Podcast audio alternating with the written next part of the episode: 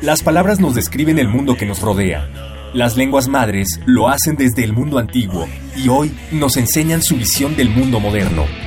Radio UNAM y el Programa Universitario de Estudios de la Diversidad Cultural y la Interculturalidad de la UNAM presentan Calme Cali, una ventana para asomarnos a las lenguas que le dan riqueza a nuestra cultura. Palabras que dejan de ser objeto de estudio para ser protagonistas de la historia.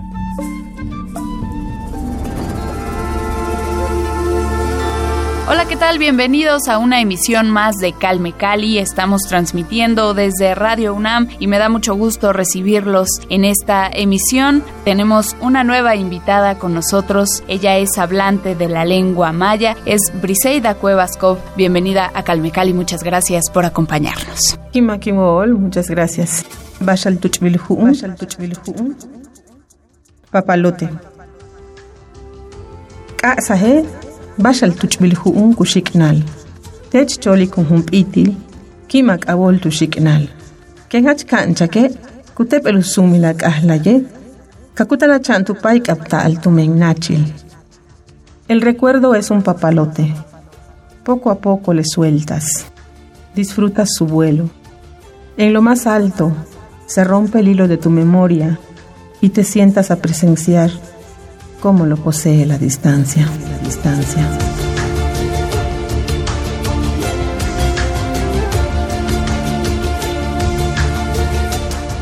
Pues bien, ella es Briseida Cuevas y está con nosotros para hablarnos de su cultura, para hablarnos de su trabajo como poeta. Y antes de, comenzar con este tema de la poesía, quisiera hacerte una pregunta porque leyendo tu semblanza me encontré con que estudiaste comercio. Entonces, ¿cómo brincaste del comercio a la poesía o si el caso fue, eh, fue al revés? Me imagino que ahorita estás más concentrada en el tema de la poesía, pero cuéntanos cómo es navegar en estas dos profesiones que son tan diferentes. Sí, Sí, en realidad fue como un, unir a la escuela, que era la carrera más corta de comercio, porque mi idea era salir del pueblo e irme a Mérida a estudiar música, porque yo quería estudiar música. Ah, bien. Entonces, eh, la poesía, pues me ha gustado desde hace años, desde la primaria, secundaria, pero yo quería salirme del pueblo para ir a estudiar música.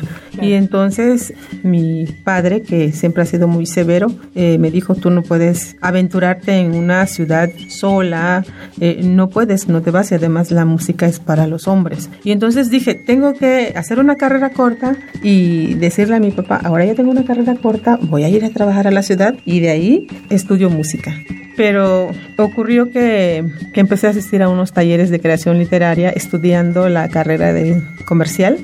Eh, empecé a estudiar, eh, empecé a asistir a unos talleres literarios en la propia comunidad porque yo solicité el, el, taller comunitario, el taller literario y a partir de ahí pues ya me olvidé un poco de ir a estudiar música en Mérida y ya me encaminé hacia la poesía. Digamos que nunca tocaste el terreno musical. Eh, de manera empírica creo que sí porque en la familia. Mis hermanos eh, tocan instrumentos como el, teclado, la guitarra, el bajo, contrabajo, la jarana, que es también de cuerdas, eh, eh, y yo un poco la guitarra. Y digamos, abandonaste por completo este tema de, la música, lo haces como hobby, digamos. Como, hobby y creo que también encontré esta música, el ritmo en la poesía. Y entonces por eso creo que me, me he olvidado un poco de, de estudiar música, pero yo sí quería estudiar música. ¿Qué te hubiera gustado tocar? El piano. Tomé alguno, algunos cursos de, de, piano en la Casa de la Cultura de Calquini, pero ya no se pudo más. Eh, bueno, volviendo al tema de la poesía, dices, encontraste ya la música en este, en este arte. ¿Cómo fueron tus inicios en la poesía? ¿Qué autores fueron o han sido significativos para ti y han marcado tu trabajo de alguna forma? En la primaria leíamos a los textos patrióticos, ¿no? y la sonoridad, las rimas, pero pero un poco fuera de la escuela, en la misma comunidad, con mis hermanos. También tengo un hermano que escribe narrativa en lengua maya, pero no, no, no siguió escribiendo. Ahí está todavía estacionado. Circulaba un, un libro, eh, hasta decía el título 100 poesías escogidas, ¿no? Son 100 poemas escogidos. Entre esos autores, pues estaba o está Rubén Darío. Y entonces a mí me gustaba mucho recitar los, los poemas largos de Rubén Darío. Y entonces, pues creo que este, este enamoramiento del, de la sonoridad de la palabra, porque en lengua castellana, la lengua castellana la empecé a, a oír, a aprender en la primaria, en la primaria y entonces pues mi lengua nativa es el maya, pero de esta manera creo que me fui acercando a la poesía. Y luego con la asistencia a este A taller, talleres. Ujú. a este taller de creación poética en la propia lengua con, un, con el maestro Valdemar Notzek que estaba experimentando con un método para, para escribir poesía y entonces pues nos propuso que escribiéramos en la propia lengua y para mí eso fue maravilloso porque entonces pude creo encontrarme conmigo misma escribiendo en maya que es mi lengua nativa. Algunos, bueno, varios invitados nos han hablado de que retoman tres temas básicos para su trabajo. Quiero saber si es tu caso. Es el tema de la vida, el tema de la muerte y el amor. Eh, ¿Son estos temas los que tú retomas en tu trabajo o retomas otros temas o ambos? ¿Qué encontramos en tu poesía? Yo creo que esos son los temas que tocan todos los escritores, ¿no?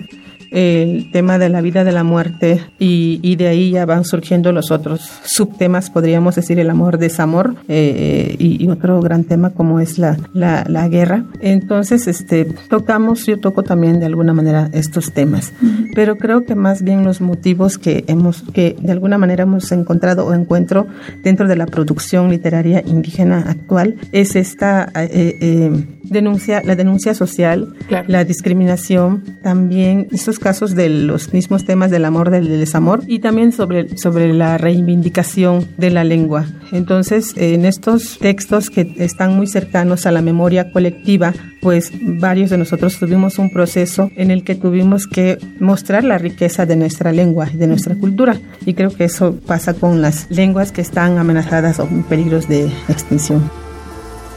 Xoch, el búho. Tsukukuchul xoch, tumutubal yokot. Tubul tutukul. Más que no tomo chitwa mishmak e caja. Ushla bakel maka chenka. Boni lo.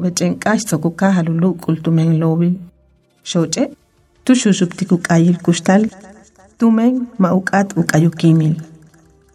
El búho llega, medita. ¿Qué muerte anunciar si ya nadie vive en este pueblo? Los fósiles de la gente transitan a ningún lado. Pinta la luna las tumbas del camposanto que ha comenzado a masticar la maleza. El búho ensaya un canto a la vida.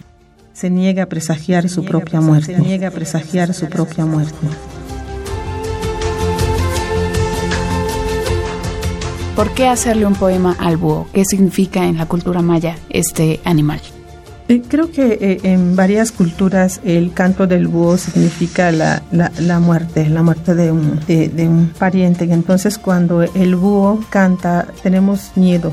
Salimos y queremos contrarrestar ese miedo y que no ocurra esa tragedia. Y hacemos varias, varias cuestiones, varias cosas, como por ejemplo correr eh, en el fogón, el fuego, hay que echarle sal y decirle al búho que se vaya eh, nueve veces, son como eh, Es un ritual. Ritual, son rituales. Entonces, en este caso tiene, eh, este texto tiene, creo más ver con la, con la palabra, con la lengua, con la lengua maya. La lengua maya no tiene por qué morir, no va a morir.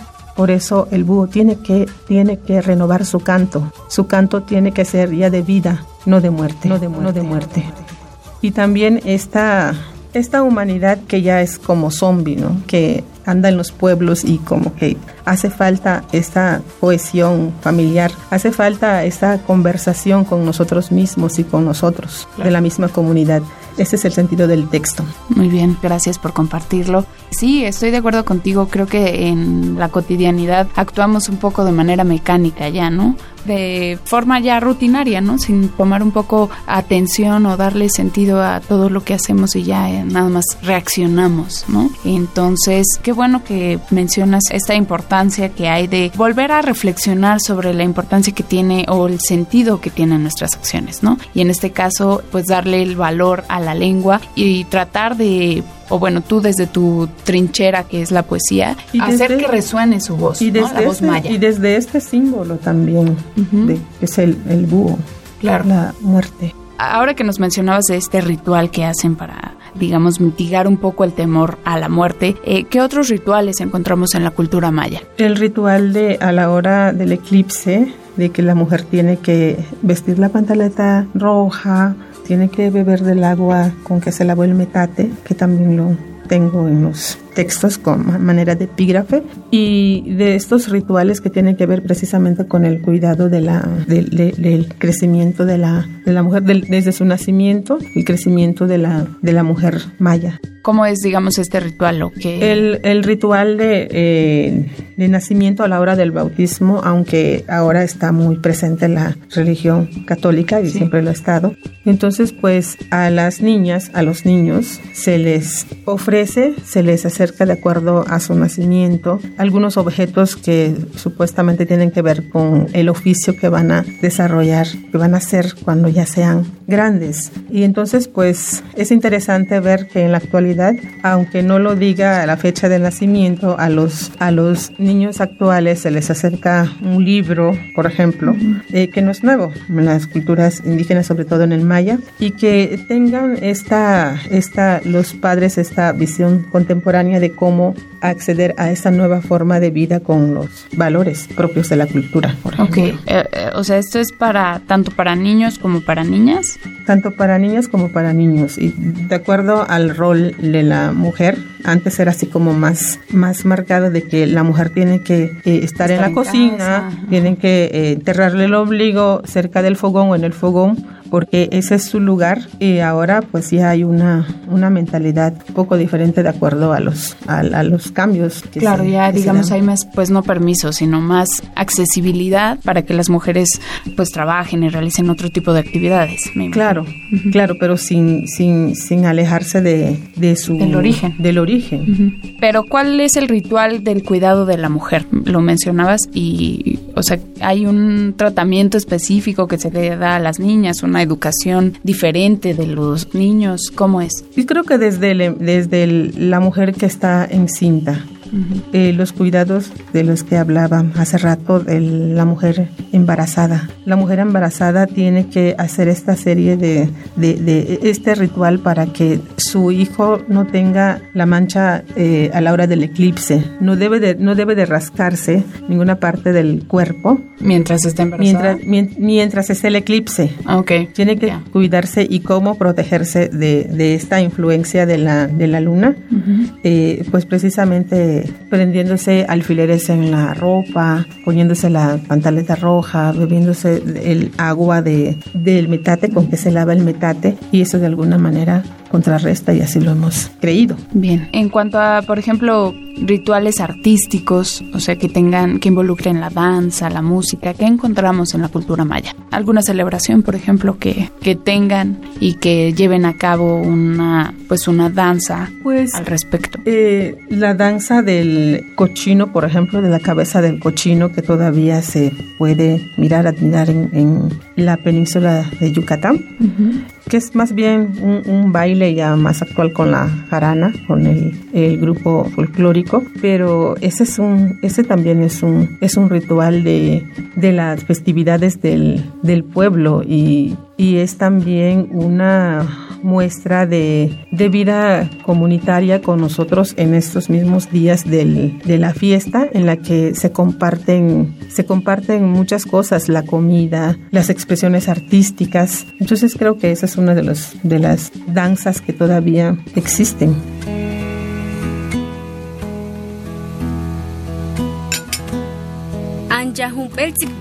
inyum, hachtin okzah olta. Chupan, tene mantats inaitika kichpanna.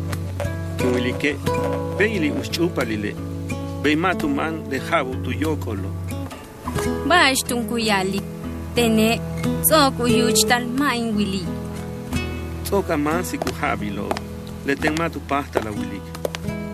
Tanin tu kleki bin tu pach, main katka ha chihancha ha ken utiali. Laili ustut anene. Yawkach tushk bin shinshinbal, kaje si tulaka le okotok tmulbetaje. Hachwaja, yana bingete, kushtunle teno. Teche, yana patal waye, okin pakik takushtal unok tukulile okoto. Techtun kanabet ukuchul titulakal yokolkal. Pal, to'ne, chehmupelu nukulilom yuntil utial asijin. Lehela, beitun unek ilon kustane. Tumele neko, una uhulul uyich, ichluum. Una huyokotil, huyokotil kimin. Vale, wakuhokol tanile, kutitil ukuu yokolum. Kunohochtal, heshun kulche yanuyantal umuk, kayanak uyich. Mantats yanuyantal uyich, tumentukana hokol tanil, maili sihiki. Leolale, tukult mashok ubinobe, machen kashikobi, tukult alaktzilok utialken kuchuk ukinin abinshane, alixma ba utiale helo. Le kahchila wenel inyun, le akam helo, matun kah ahi. Chembale, tene inwohelili, kima kuyole, tumen tsok ubin, uchukpach inkich pangnay.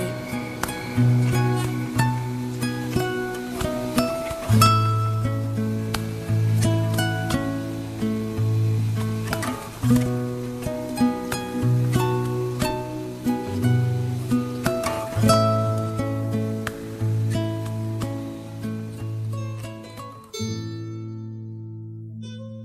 una conversación con mi padre que atrapé dentro de mí. Hija, con frecuencia sueño con tu madre. La veo siempre joven. Los años no pasan por ella. ¿Y qué dice? Yo hace mucho tiempo que no la veo. Ya eres mayor que ella. Es por eso que no puedes verla. Estoy considerando irme con ella. No quiero ser un viejo para tu madre. Todavía le gusto. En mis sueños nos vamos de paseo a muchos lugares. Recordamos todas las danzas que hicimos juntos. ¿De verdad te irás con ella? ¿Y yo? Tú te quedarás.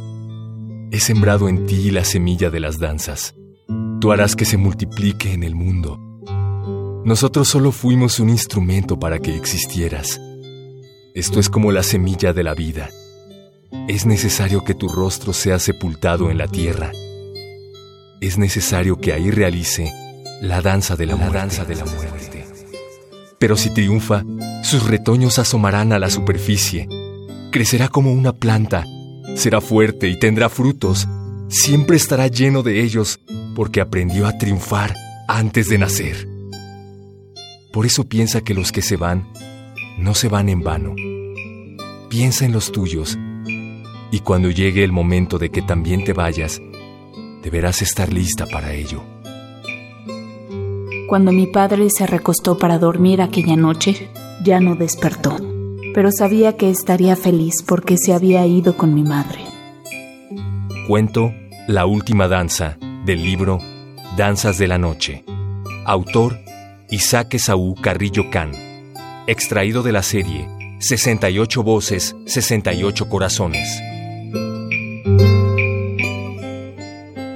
¿Cómo fue la labor para fundar la Asociación de Escritores en Lenguas Indígenas de México, de la Casa de la Cultura de Calquiní? Esto fue entre ah, en la década de los 90, 92, 94. ¿Cómo fue tu, tu acción en esta importante labor de fundación? Tuvimos nuestras reuniones a nivel local primeramente, nuestras reuniones a nivel estatal y de ahí llegamos a, a, reuniones a nivel nacional en la que pues coincidíamos en que debíamos de tener acciones más concretas para la preservación de las lenguas nativas. Entonces pues cada uno de nosotros se marcaban compromisos por hacer como la enseñanza de la lengua, trabajar en vocabularios, diccionarios aparte de los que ya habían los que los tenían, y hacer caravanas culturales para ir a en las comunidades y tener este acercamiento a través de la expresión artística porque llevábamos música, danza, poesía. Y estas, en estas reuniones tratábamos sobre temas que tenían que ver precisamente con la creación literaria, en nuestro caso en los géneros de la, grandes géneros de la narrativa y de la poética. Y entonces creímos que eh, había la necesidad de tener una agrupación y que tuviera su sede aquí en la Ciudad de México. Pues ya después de estas reuniones en las que fuimos concretando varias líneas de acción, pues ya en la ciudad de Texcoco, en el 93, fue que finalmente eh, se constituyó la Asociación Nacional de Creadores en Lenguas Indígenas de México. Gran labor y fundamental el trabajo que está haciendo esta asociación. Y bueno, los diversos escritores en lenguas originarias, los poetas que están eh, retomando y dándole espacio y visibilidad, mayor visibilidad a las lenguas que han sido un poco ignoradas ¿no? por el propio sistema. Eh, ahora, la importancia también que hay de que se alfabetice en estas lenguas originarias. En este sentido, pues tú colaboraste como asesora lingüista también en un proyecto de alfabetización en maya para materiales didácticos. ¿Cómo fue o cómo es la creación, o sea, elaborar un esquema de alfabetización en esta materia? ¿A qué retos te enfrentaste? Cuéntanos sobre el proceso de... Es un proyecto que tomamos, retomamos a nivel peninsular con compañeros de Campeche, Quintana Roo y Yucatán. Eh, yo por Campeche, ¿no? Junto con otros escritores académicos. Entonces pensamos más bien en este trabajo. Este trabajo lo hicimos para el, en ese entonces el Instituto Estatal para la Educación de los Adultos. Y entonces eh, eh, creíamos necesario que tuviéramos estos paquetes didácticos en el que eh, la metodología tuviera mucho que ver con la forma de vida de la comunidad. Y desde ahí partimos. Y para ello tuvimos también que, que trabajar con jóvenes de la misma comunidad con niveles de educación como o sea, de, de nivel secundaria para enseñarles a escribir su propia lengua, la maya, y que a su vez también atendieran a, estas, a estos adultos mayores en su aprendizaje en la propia lengua, en el nivel, en el nivel básico. Pero este enfrentamiento que tuvo que ver con precisamente decidir cuáles eran los, los textos que teníamos que acercarles a, a estas personas de las comunidades y también cuáles eran las, bueno, primeramente los textos y después la manera en que íbamos a trabajar con ellos. En realidad fue un trabajo de, de tres estados y traducción que tuvimos que hacer a la par con la normatividad de la lengua maya. E hicimos varios trabajos al mismo tiempo y pues eso precisamente fue el reto, que teníamos nosotros que estandarizar la escritura de la lengua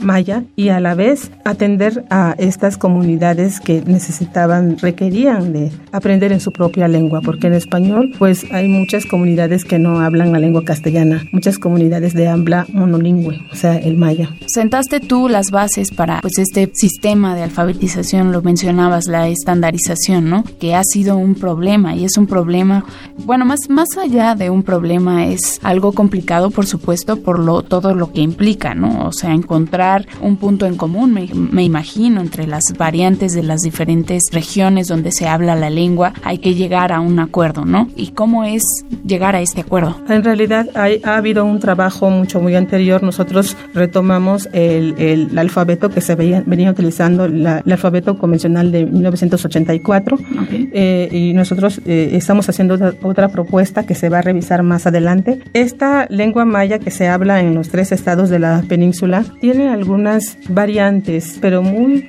muy pequeñas, entonces teníamos solamente que, que ponernos de acuerdo en qué tipo de, de, vocales debíamos de utilizar en cada palabra, por ejemplo, porque pongamos que un mismo término como el macalmac el macalmac, lo pronunciamos de manera diferente. Eh, ¿De qué manera íbamos a escribir esta palabra? Y eso era cuestión de, de acuerdos realmente, con las dos vocales altas como el macalmac, el macalmac o con solo una vocal larga alta, que le llamamos al a, a, como en el caso de Campeche que se pronuncia como Macalmac, ¿no? Este tipo de acuerdos fueron los que nos llevaban como más tiempo y teníamos que argumentar y volver a revisar, pero en realidad no, no tuvimos muchos problemas en ese aspecto. La parte que sí tuvimos dificultades es precisamente en la creación de neologismos, por ejemplo, en términos que, que han caído en desuso o que no tenemos. Entonces todavía seguimos trabajando en eso y en este libro que, que tiene que ver con la normatividad natividad de la lengua, decidimos incluir algunos préstamos lingüísticos del español porque todavía no tenemos ese término y es un trabajo muy complicado crear neologismos. Primero tenemos que considerar eh, la raíz de la palabra que tiene que ver con la propia comunidad y luego el trabajo de socialización. Por supuesto. Eh, mencionabas este asunto de las vocales largas y altas. Cuéntanos un poco sobre el alfabeto maya, de cuántas grafías está compuesto. No es complicado, pero sí decir que son las mismas del alfabeto que estamos utilizando actualmente con las grafías latinas y con estas representaciones de los sonidos con la que representamos los sonidos en la propia lengua como la, eh, las consonantes, las consonantes de la P con el apóstrofo que sonaría a como para decir ul, cántaro, la T con el apóstrofo para el sonido de t, y, esas son, esas son las son las grafías, son las consonantes, como grafías, son una letra según nosotros, ¿no? Y estas vocales, estas también las cinco vocales del A, I, O, U, que le llamamos las 25 vocales A, I, O, U, porque cada vocal como la A tiene eh, diferentes maneras de representarse de acuerdo al habla, según lo que estamos haciendo. Eh, la A simple, que le llamamos A simple, A, eh, para palabras así como, como el motubal, Motobal es de una sola emisión, es una A simple y en la A eh, rearticulada, le llamamos rearticulada a la A, como la conocemos, el apóstrofo y la otra A, que es la rearticulada, eh, para palabras como ba, baal, baal, como, espíritu, como espíritu malévolo, por ejemplo. Ba, baal, baal, el baal, ahí estamos utilizando el, eh, la A rearticulada. Y la vocal... Porque está, digamos, unida, ¿no? Como está como con un, con un corte. Baal, baal, baal. Hay un corte en medio de, de esta. Pero toda esa es Baal. Digamos. Sí, el Baal es una y eh, la vocal larga alta como el MAC, la escribimos con la A tildada, la, la A y otra A, pero ya no tildada, es MAC. Y la A larga baja, que es como para escribir PAL, que es la A más otra A, pero sin, sin, así, sin signos. Seguiditas, Seguiditas. PAL, y entonces, PAL? ¿Qué PAL es niño.